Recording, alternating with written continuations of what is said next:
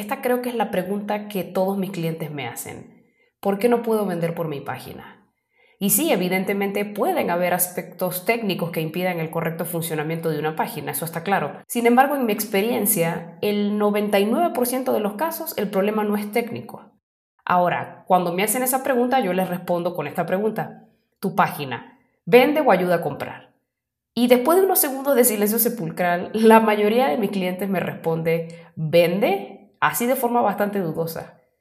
La mayoría de las páginas no venden porque no ayudan a comprar. Soy Marce Morales y te invito a escuchar el episodio número uno de Marketing Digital para CEOs.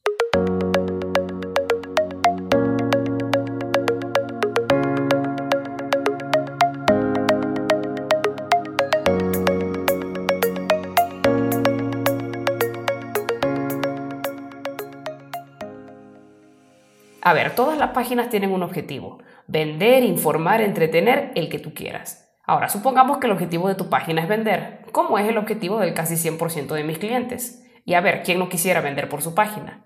Ahora, antes que nada, lo primero que debes saber es que tu producto es un proceso. Es un proceso por el cual tu cliente quiere lograr un objetivo. ¿Esto qué significa? Significa que tu cliente quiere lograr algo, pero tiene un obstáculo. Tu producto es lo que va a resolver ese obstáculo. Te voy a poner un ejemplo. Si tú vendieras un té para adelgazar, debes considerar que el objetivo de tu cliente no es comprar el té. El objetivo de tu cliente es perder peso. ¿Sí? Eso es lo más importante que tienes que entender.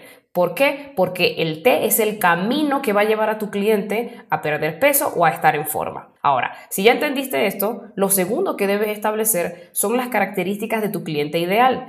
Pero porfa, no te enfoques solamente en los datos demográficos. Es muy importante, sí, dónde vive esta persona, si es importante, es importante el género, los intereses, el rango de edad, todo eso es importante, pero lo más importante es que tú te tienes que centrar en cuáles son esas preguntas o esas dudas que debe resolver tu cliente ideal para comprar tu producto.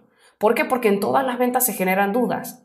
Ahora, vamos a volver al ejemplo en el que vendes té. Si tú vendieras un té para adelgazar, seguramente las personas que van a comprar tienen estas dudas. ¿Cómo el té me va a hacer adelgazar? ¿Qué tan rápido voy a perder peso? ¿Perderé medidas o perderé tallas? ¿Qué pasa si el té no me funciona? ¿Por qué voy a creer en esta empresa? ¿Cómo compro el té? ¿Lo compro en línea o lo compro en la tienda física? Esas son las preguntas que normalmente una persona que quiere comprar un té para adelgazar se puede hacer. Fíjate que en ninguna de las preguntas anteriores te mencioné el precio. Y sí, el precio es muy importante, pero inicialmente la gente quiere saber qué tan rápido le puedes ayudar a resolver su obstáculo. Ahora, en el caso del té, la gente lo que quiere saber es qué tan rápido va a perder peso.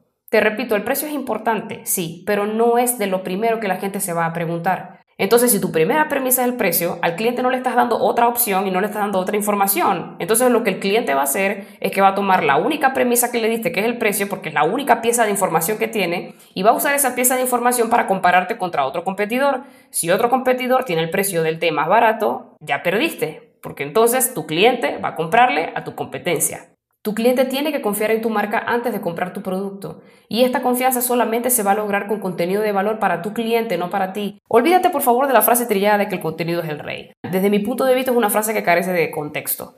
Solamente cuando el contenido es útil se podría convertir en rey si usaríamos la misma analogía. Es decir, que el contenido tiene que ser útil porque va a ayudar a tu usuario a comprar. Solamente en ese sentido. Es decir, que hoy tú puedes hacer contenido, y hoy seguramente podrías tener gente en tu empresa que te está haciendo contenido, pero ese contenido tienes que asegurarte que ayude al usuario a comprar tu producto o tu servicio. Te voy a poner un ejemplo. Apple no inventó el reproductor MP3. De hecho, ya existían muchas marcas de reproductores MP3 antes de que saliera el iPod. Pero ¿por qué Apple le ganó a esos competidores? Porque el contenido fue útil para ayudar a los usuarios a comprar. Entonces, en lugar de hablar de los megabytes de almacenamiento, de la tecnología del iPod, del tamaño de la pantalla, Apple usó una frase muy corta y es esta, mil canciones en tu bolsillo. Esa es una propuesta de valor clara, concisa y ayuda al usuario a comprar. Esto no quiere decir que yo no voy a hablar de la tecnología del iPod ni voy a hablar de los megabytes de almacenamiento. Lo que quiere decir es que lo primero que va a saber mi cliente es que puede almacenar mil canciones en su bolsillo. Ahora quiero que hagas esto en tu siguiente junta de marketing. Le vas a preguntar a tu equipo, ¿cómo ayudamos a nuestro target a que compre nuestro producto en la página? Si en la respuesta detectas que están hablando de tu producto como un beneficio y no como un proceso, ahí se va a prender una alarma. ¿Qué pasa si se prende esa alarma? Entonces tu equipo tiene que hacer un focus group para saber cuáles son las dudas que podría tener tu potencial comprador. Yo te recomiendo incluso que en ese focus group hagas un ejercicio. Coloca tu página y haz que tus usuarios naveguen en la página e intenten resolver las dudas, que te vayan diciendo qué dudas van teniendo e intenten comprar tu producto. Va a ser un ejercicio que te garantizo que te va a dar excelentes resultados. El objetivo del focus group es que tú sepas esto. El contenido ayuda o no ayuda a que tus usuarios compren tu producto o implementen tu servicio. ¿Qué pasa si hoy sigues desconociendo las dudas que podría tener tu principal comprador?